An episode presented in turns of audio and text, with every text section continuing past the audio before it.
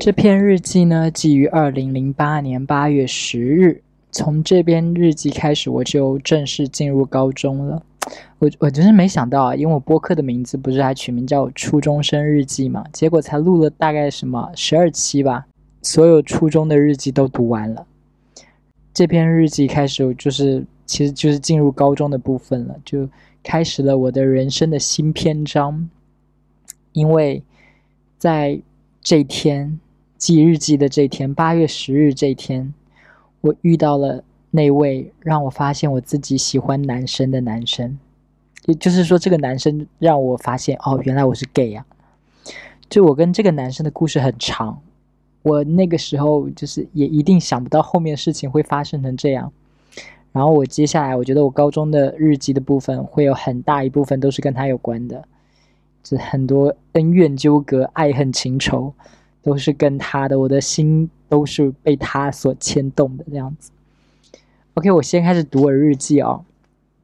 今天班上编座位，我是最矮的一个，不过我站到第二个去了。真是的，老是这样。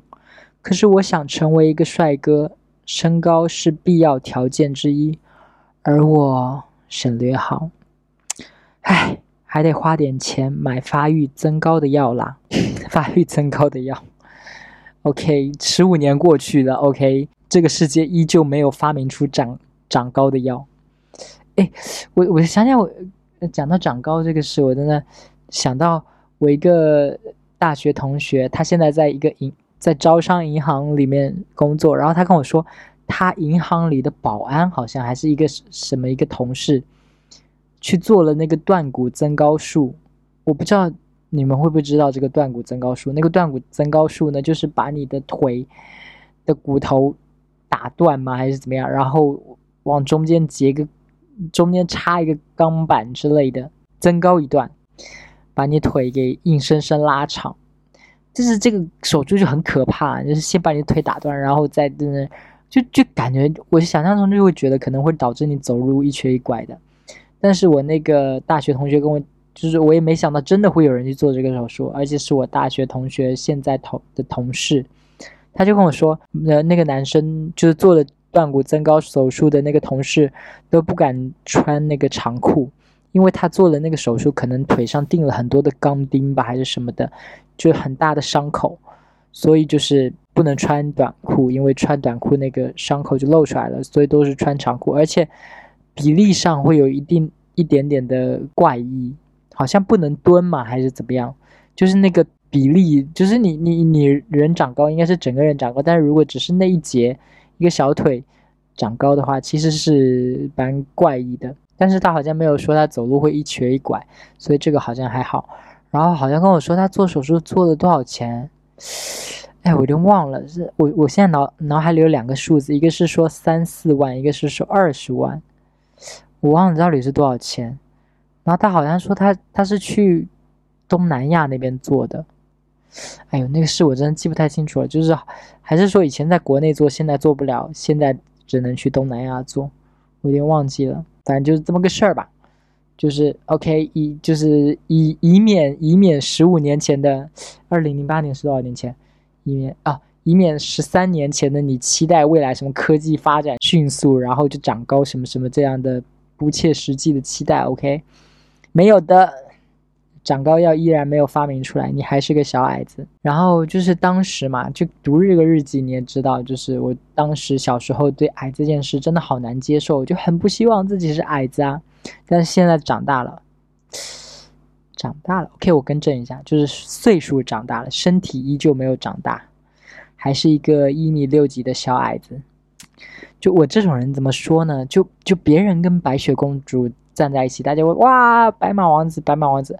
我如果跟白雪公主站在一起，大家就会说，哎，请问那剩下的六个小矮人去哪了呢？OK，我接着往下念我的日记哦。老师正在编排座位，突然有位帅哥迟到，走进。班级做了一个很像高家强的动作，高家强是我的初中同学啊，不重要。给我的印象就像马天宇一样，可能马天宇长得比较大众化吧。对的，这个男生呢，就是我高中的，我高中这个篇章的主角了。嗯，就是是一个是一位帅哥。是那种很痞的帅哥，第一天就迟到，那粉就是压轴登场那种人。然后长得像马天宇，但是他不像马天宇是那种乖乖型的男生，他就是那种很痞的男生，他就很像是那个时候很火的偶像剧《恶魔在身边》里的贺军翔，他就是那种痞帅痞帅的男生，真的，他就真的很像贺军翔，但是就是没有贺军翔那么高。我接着往下念啊，学校带我们去礼堂开会，礼堂就是一中和附中上次开会的地方，那个帅哥就坐在我后面。啊，真是兴奋呐！我还时不时转过去看他几眼，他老是用手捏鼻子，我就忘了他长啥样，只是记得他很帅。不知道他军训和上学会不会剪头发，剪了就不好看。我我我感觉我就是个小粉丝诶，我还在日记里记，担心人家头发剪短就不帅。我我这有病啊！人家帅不帅关你屁事啊！又不是你男朋友，你在那边瞎操心。就是那个时候礼堂的礼堂开会的情形，我现在还记得。他就跟我们班另外一个痞痞的一个男生坐在后面，我当时内心就有个小小的担忧，因为他们两个就很痞嘛，就那种痞帅痞帅的感觉，就是瞧不起全世界的那种感觉。我就我就觉得他坐在我后面，就是也会瞧不起我，就是那种前前面这个死矮子。这种担忧就感觉好像穷人看到有钱人的感觉嘛，就觉得哇，他那么有钱，他一定觉得我很寒酸吧。然后只是把钱换成颜值这件事，就会变成啊，他那么好看，他一定会觉得我很丑吧。我感觉我从那个时候开始就对美好的皮囊有一种敬畏呢，就是那种就是偶像崇拜的那种感觉，就觉得哇塞，就是人家太高级了吧。可能因为我从小到大交的朋友也都是一群普通人，就那些女生也不是说什么什么超级大美女啊，就是一些很正常颜值的人。那个时候可能就妄想着，我如果能进入帅哥的朋友圈就好了，就好像只要我进入了帅哥的朋友圈，我也是其中一位帅哥。但其实不是嘛，对吧？你你是丑男，你可能进入了帅哥，然后只是成为了帅哥的马仔，并不代表你就是帅哥啦。这篇日记呢，记录了我如何得到了那位帅哥的名字。记录于二零零八年八月十一日。日记内容是：早上军训动员。军训动员大概就是一个，就学校开会说鼓励大家去参加军训啊，其实就是走个形式吧。其实正常的应该是说啊，大家来军训好不好啊？然后大家来军训。但其实我们这个根本就没有机会拒绝啊，就是大家来军训好不好啊？好，只能去军训。我们也不能不可能说 no。老师也不会让我们说 no，然后就是这么一个军训动员。我稍稍扭头找了找，没找到昨天那位帅哥，就是礼堂里的那位帅哥，就是我说的那位改变了我啊，不是改变了我，让我发现了我真正性取向的那位帅哥。呃，我就去找他嘛，但是没有找到。然后班主任就说，哪位同学因为头发的关系跟母亲吵架，还没有来学校。后来那个帅哥就来了，站在教室门口，班主任就对他说：“你先进来，等下再找你谈谈。”所以我就发现啊，那个因为头发跟母亲吵架的那个人就是这位帅哥，我就觉得我们真的很有缘分诶，你看，就我们素未相识，却在捍卫着同样的东西，那就是我们的头发。我之前不是有说过吗？我也是因为军训要剪头发，然后我就各种难过、为难什么的。然后他也是因为这个事就跟他的妈妈吵架，然后迟到了。我就觉得我们真的是两像两个孤独的战士在沙场中相遇，就是在一个全都是平头的教室中相遇。班主任之前让我们填了一个签到的表格嘛，然后我们都有签到。这个帅哥迟到了嘛，他就没有签到，然后老师就把那个表格给他说：“哎，陈帅，这个表你没填，你填一下。”于是我就知道了这位帅哥的名字，他叫陈帅，就是帅哥的帅，陈单名一个帅。然后我当时就，我当时还在那个日，我在日记里还说，如果有机会的话，我会对他说，人如其名，确实很帅，陈帅，还好你长得帅，不然这个名字会给你带来很大的压力的。我我还在内心就是想对他说这个话呢，因为我自己就深受名字的困扰嘛，我就知道名字是可以被取笑的，那我就想说他这个名字如果。他叫陈帅，但是他却是个丑逼，或者甚至说他不是个丑逼，他可能就长我这种类型的，然后大家一定就会提到这个名字，说哈，你好好意思叫陈帅啊，根本就不帅，或者说长那样还好意思叫陈帅哦，就那种。但是他就是很幸运的，他真的长得帅，然后他又叫陈帅，他这个名字就是名副其实，不会被捧杀的那种。OK，就是这就是他的名字了。后面日记那一段就跟他没什么关系了，就是老师说军训的时候要有文艺表演，有一个歌咏比赛，文艺表演要班级自己组织。单独几个人上台，然后班主任就问：“有谁会唱歌吗？举手。”然后班上的桌面都空空的，就没人举手嘛。然后班主任就说：“我看成长记录，好多同学都写爱好音乐啊，就是成长记录就是相当于我们那个时候的简历，有没有？就是一个初中高中生的简历，就是我们记录一下我们就是在哪里上学啊，巴拉巴拉巴拉什么，然后喜欢什么什么之类。我觉得这班主任就根本钓鱼执法哎。”就说我看好多人爱好都写了音乐，你现在你啊不举手啊，那我就挑几个写了爱音乐的，我就给你们挑上来。嗯，OK。然后他后来就选了几个男生女生去唱歌之类的吧。然后他还说，班主任还说选几个形象好的。班主任说这种话，哎，这班主任也太看脸了吧？就挑几个形象好的，就是然后没有挑我，嗯。然后我还自我安慰，我说当然没有选到我。还好我填的爱好是画画。这篇日记记于二零零八年八月三十一日。日记的内容是：心情糟透了，三种心情混合在一起，真是难受。一，开学了，告别了初中，又迎来另一个不自由，跟当初在商南对语文老师的感觉是一样的，厌恶。商南的故事就是。呃，初中的一个暑假，我去了我妈在的工地，然后在商商南，然后暑假结束的时候就要回学校了嘛，就开学了，我就不想要开学，然后我就在我的日记本里发泄了很多对语文老师的情绪，其实是对整个开学的情绪，就是我不想开学，我不想上学，然后就在那个日记里面说为什么要这么多作业呀，或者叭叭叭，反正。那个时候就把情绪发泄到语语文老师身上，反正就很厌恶那种感觉，所以说的是这个事情。然后现在是高中嘛，又要开学了，然后又要上学，写作业或者怎么怎么样的，然后我就很不爽。然后二，这三种心情的第二种二，爱上了一部电视剧《换换爱》，《换换爱》就是那个贺军翔和杨丞琳演的一个偶像剧。就是他们之前有一前一部很火，前一部叫《恶魔在身边》，超火的。然后接下来拍了这个《换换爱》，但是《换换爱》好像不是很火。但是我想套路应该跟那个《恶魔在身边》差不多吧。爱上了一部电视剧《换换爱》，因为开学，所以为了保证足够的睡眠，不能熬到十二点来欣赏浪漫啦。对，就是因为开学了要早睡早起，所以不能晚上看电视剧。然后这一点也让我不爽。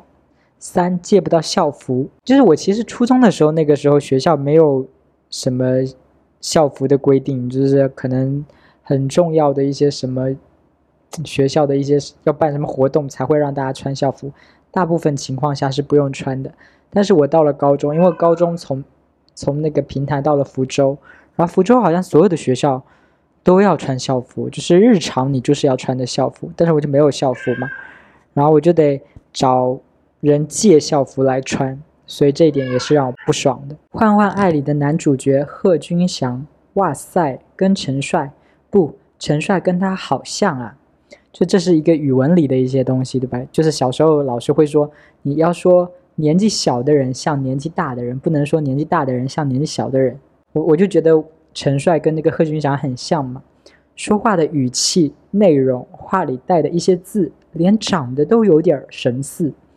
我为什么就不能像他一样呢？我的性格畏畏缩缩，永远不可能成为偶像剧的男一号。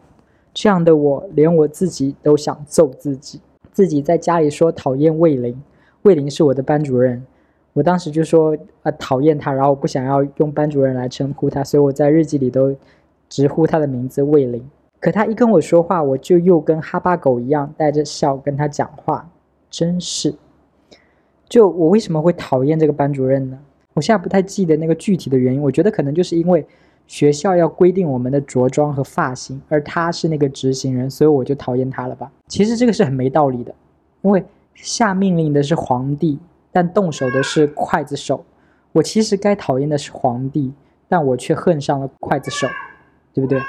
但是小时候的逻辑就比较混乱，就分不清楚这些嘛，所以就开始讨厌班主任。但那个班主任确实也不是一个很讨喜的人，确实蛮值得令人讨厌。然后这一点还有讲到，就是说。嗯，这句嘛，就是我跟哈巴狗一样带着笑跟他讲话。我在日记本里说讨厌他，但是我在他面前又像哈巴狗一样带着笑跟他说话。就这点，我我真的很不喜欢，我就觉得很不酷。你不喜欢他，你还要冲他笑，我就觉得，我就觉得很不酷，你知道？就是你你你你不喜欢他，你可以有一种很冷漠的礼貌的方式去表现，你没有必要舔着个脸去捧人家的臭脚，对不对？我不知道我说这种话会不会让那些在体制内工作的人听了很不开心，因为我觉得体制内工作的人有那么一部分工作就是要取悦领导，让领导开心。我觉得这种人也很不酷。他们这种人，我想象啊，想象他们这种人可能就是在领导面前做了太监，回家就要做皇帝，在领导面前点头哈腰，然后回去之后就要让老婆孩子讨好他，他回去要做皇帝的那种，这样他心里才会平衡。然后我就觉得这种人，嗯嗯。对，但就是一个瞎揣测，但不是说所有人都这样，就是一个瞎揣测。我接着往下念啊，我不是说嫌弃我自己的性格吗？就是说讨厌魏林，但是跟魏林讲话又是一副很哈巴狗的样子。然后我就说，真是，我要是能像恶少一样，恶少就是那个剧里贺军翔的那个角色。算了，他是超没礼貌的，什么事都不考虑后果的人。要不是他长得比王传一帅，霍艳才是我追求的榜样。呃，霍彦是剧里的男二号，然后是王传一演的，很标准的男二号，各项都完美，但是女主角就是不爱他那种。然后接着往下念，今天三十一号了，二十九号早过了，七十二并没有带给我什么，奇迹不是那么容易出现的。这七十二，我之前不是说过我有个七十二天的蜕变计划吗？这个计划就是有那么点迷信色彩的，就是折了多少只五角星放进玻璃罐里，然后再撒上一点香味，就好像巫婆一样。等待七十二天之后开封，就有一个神奇的力量把我变成一位大帅哥。现在想来，这种行为当然是很蠢的。但是青春期的时候，大家都很容易会有一些小小的、有一些浪漫的小迷信，有没有？就比如我在哪个电视剧里看的，还是电影里看的。有个说法就是说，你你在笔记本上一直写自己喜欢的人的名字，一直写到这根笔里的墨水用完，对方就会喜欢上你。在在那个影视剧里，学校就有这么一个小迷信嘛。但这个剧应该也是很多年前的啦，忘了。我就很好奇，说现在的小朋友，现在的年轻人，在学校里会有什么样的浪漫小迷信啊？应该会随着科技的发展，就出现更新的花样吧。就比如说，比如说，会不会在学生间有在流传一个神奇的号码？大家都会玩那个号码，发自己喜欢的人的名字，一直发到自己的流量用光，然后对方就会喜欢上你。有没有类似这种的？嗯，而且那个时候除了这种浪漫的小迷信，也有一些恐怖的小迷信，比如说不可以半夜对着镜子梳头啊，不可以呃半夜在镜子前面削苹果啊。刚刚我刷微博还刷到一个恐怖片的预告来着，就是 Candy Man。糖果人说是只要重复五遍糖果人的名字，就能召唤出糖果人。就如果有人在听这一期啊，可以评论里跟我分享一下你知道这种小迷信，就是学生时代的一些小迷信，感觉挺有意思的。接着就说回我那个，接着就说回我那个七十二天的计划，就就失败了嘛，就是。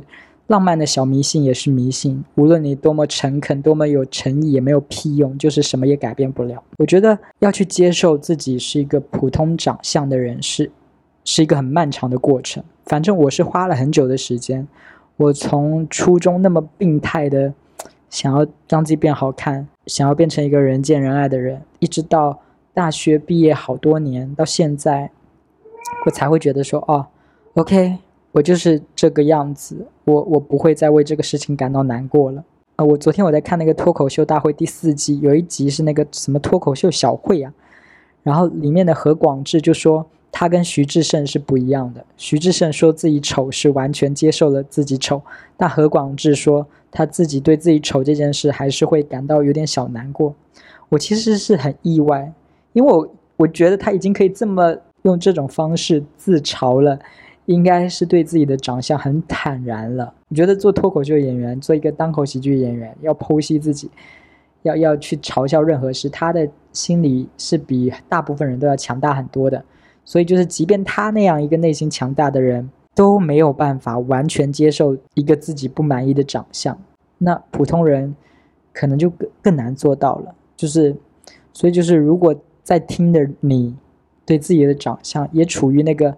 极度不满意的状态，我也不知道该怎么安慰你哦，因为我也不是突然间就领悟到一个真理，就是就觉得啊，外貌也不是个事儿，外表真的一点都不重要，或者怎么样，我我没有一个这样的瞬间，我也是靠时间，就是慢慢的就是说接受了啊，OK，我就长这个样子，OK，没关系。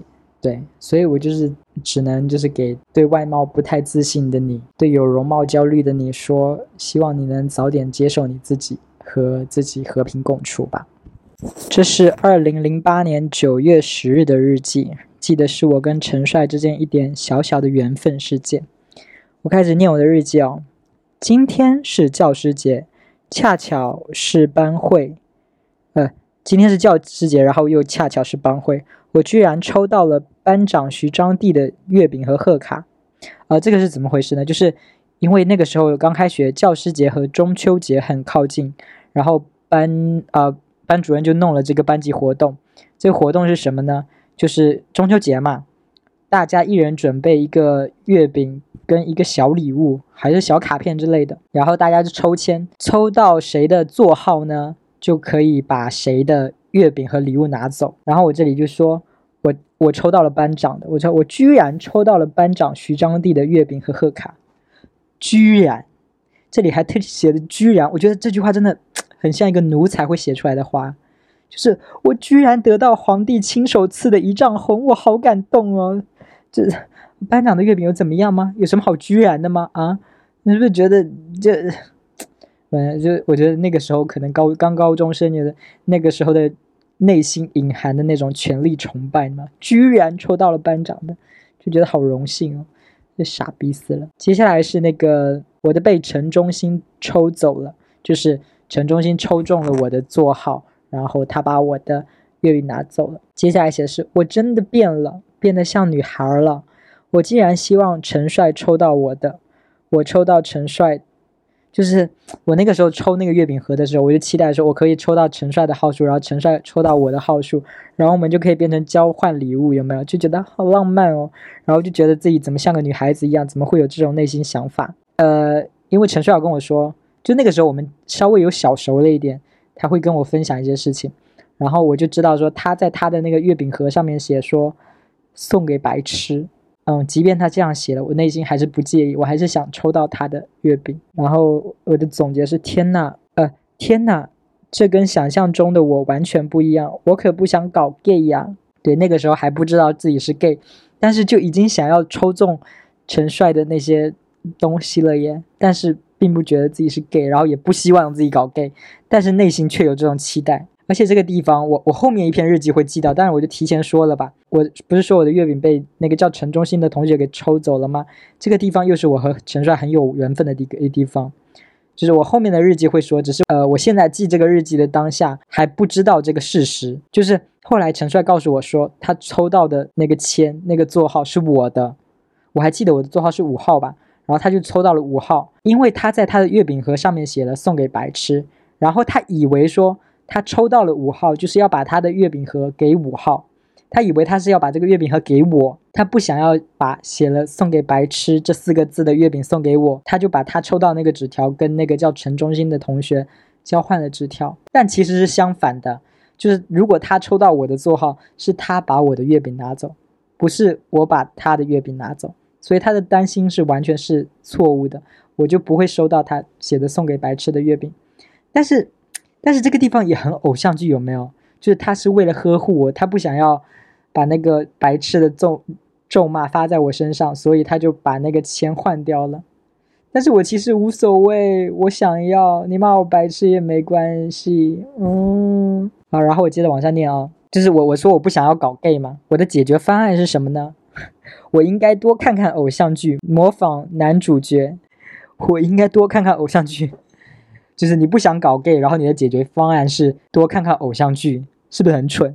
偶像剧都是女生跟 gay 在看的，好不好？我接着念啊，我应该多看看偶像剧，模仿呃模仿男主角，因为我发现我的行为性格跟林邦超是一样的。林邦超是我们班上另外一个有点娘的男生，但是就是你知道，因为。我自己作为一个娘的男生，要我去比较我跟他谁比较娘是很难客观的，就是当局者迷嘛。因为我自己就是很难判断说，哎，我这个有多娘，然后所以要比较我跟他谁娘的话，其实是很难。然后我现在想想，他也那么娘，他是不是 gay 啊？就不过跟他就是真的没啥交情，也不可能去问人家。但是我觉得他应该也是吧。好，我接着往下念，我就说我的行为性格都跟林邦超是一样的，然后我还说。他的脸比我干净，个子比我高，但我还是不喜欢他，从而证明我不喜欢我自己。小时候的一个对自己的剖析，就是他是升级版的我，但是我不喜欢他，那我肯定也不喜欢我自己，对不对？我就是厌恶自己。接着往下念啊，说到偶像剧，我就我一直就想对陈帅说，他的声音跟贺军翔很像。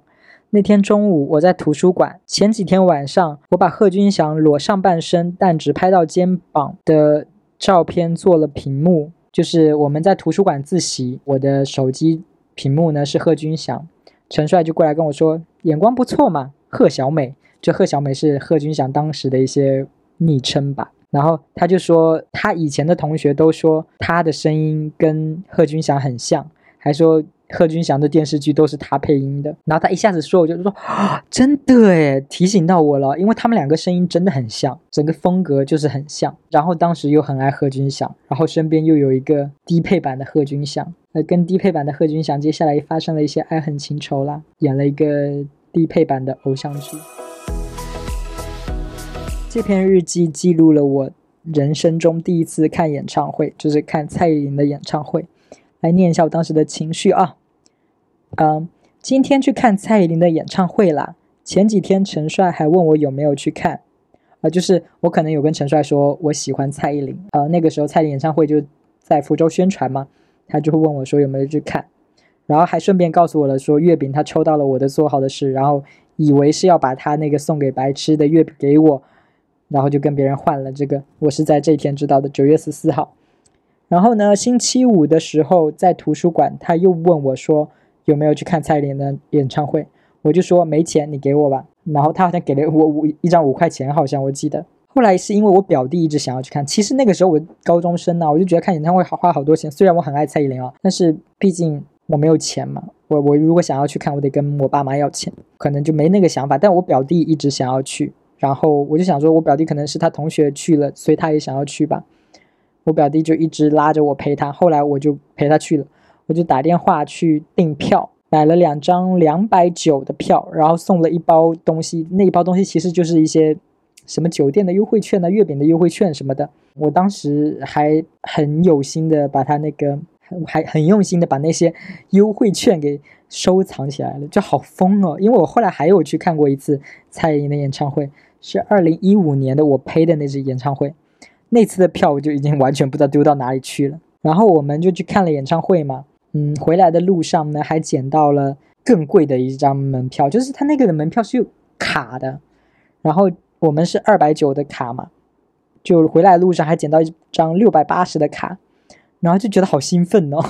就觉得啊，我捡到一张六百八十的卡，好开心。你这现在想想好像是没什么开心，不就是张破卡吗？反正内容就是很仔细的记了演唱会的，比如说开场的时候，他从吊环上下来，然后唱着《完美》。嗯，好像根据那个日记的描述，就是我坐的那区，因为是便宜的那区嘛，便宜的那区可能都不是死忠粉的那区，所以就整个区就只有我在那边跟着蔡琳大唱，其他人都很冷漠，或者其他人还会。回头瞥一眼，我想说这小孩怎么回事，就还挺丢脸。但我那个时候根本就不在意，你知道我就就我爱你，蔡依林啊！然后蔡依林这边，蔡依林在那边就是让观众尖叫嘛，这么一区的观众来叫一下，二区的观众叫一下，嘿，三区的观众，然后我就在那边狂叫，我就超嗨的。反正就是一个当时的追星的那个，那个时候还有什么？啊就是嗯，小时候就很容易把明星说的一些屁话，就是。当做就是很很重要的语言抄下来，就是他好像刚开场嘛，从那边下来，衣服没弄好，他就问说大家开心吗？他说开心，然后他说哎呀开心的我拉链都开了，然后他的工作人员就上来帮他把那个拉衣服拉链拉好，然后我还把这个细节记下来，重要吗？